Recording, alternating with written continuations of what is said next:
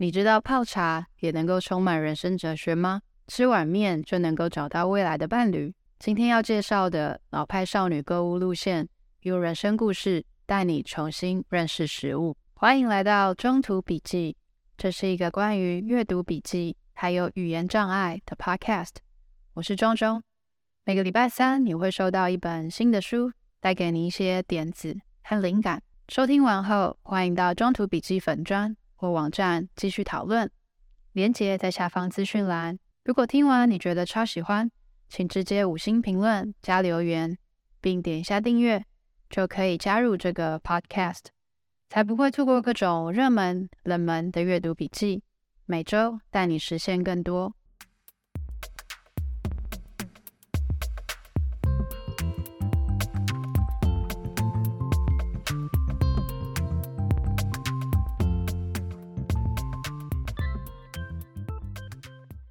我一直很容易受到写吃的文章吸引。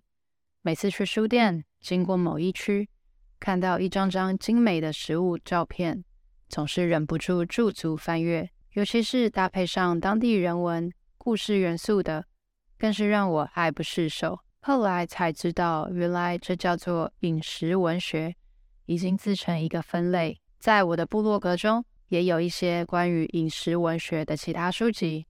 链接放在说明栏。除了书以外，现在许多美食节目也越来越懂得融入当地文化，譬如 Netflix 的纪录片《世界小吃》、《主厨的餐桌》等等，都不同于以往的美食节目，不再专注料理手法、食材制成，而更多的关注餐厅主人的成长背景、心路历程，让观众理解这些料理。是如何随着主人的人生故事长成今天这副模样？而老派少女购物路线就是这样吸引我的目光。作者洪爱珠笔下写的台北，拓展了我的认知边界。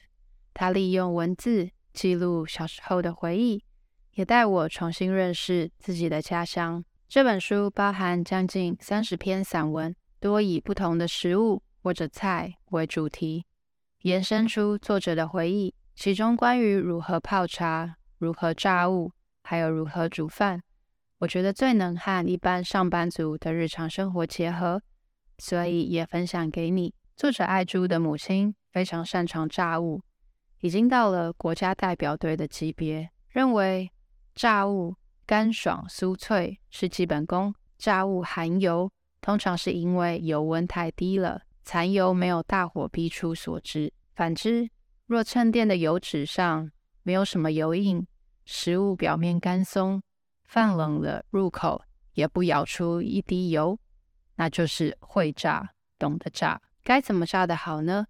以花枝为例，从裹粉开始，粉是九成地瓜粉，一成太白粉混匀，花枝在粉里面兜匀。稍微用劲加花枝身上的粉捏紧，余粉抖掉。一旁搁着反潮，同时热油，花枝入油锅，起许多油泡而没有生烟，就是理想的油温。刚开始十秒，不要扰动它，使它成型。此时搅动，粉会散开，把油弄得浑浊。二十秒时捞起，旁边搁一下，大火使油温升高。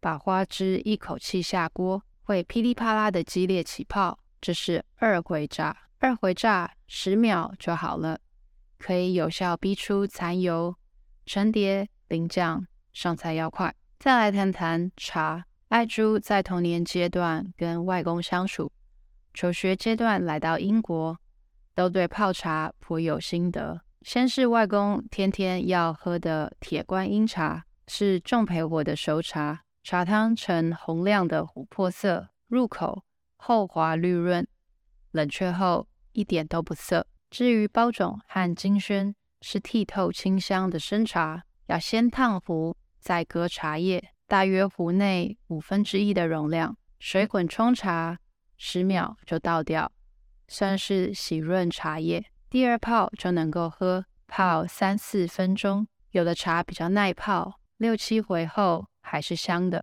之后来到英国，也入境随俗的和寄宿家庭喝起建筑工人茶，泡茶前应该先温壶温杯，以热水将容器升温到烫手，另取新鲜的冷水煮沸。水沸时呼噜噜的出声，让它留炉上多沸一会。此时请调温壶杯的水，投茶叶或茶包入容器，滚水冲茶，随即加盖，静置闷蒸，不搅拌，不扰动，让茶叶在水里自己起落、舞动，然后静下来，缓慢释出香色。我尤其喜欢下面这两句，看似在谈泡茶，又充满人生哲学。他说：“茶会自己完成自己。”因而，人最要紧的就是不要对它多事。沙漏作为时计，好过电子计时器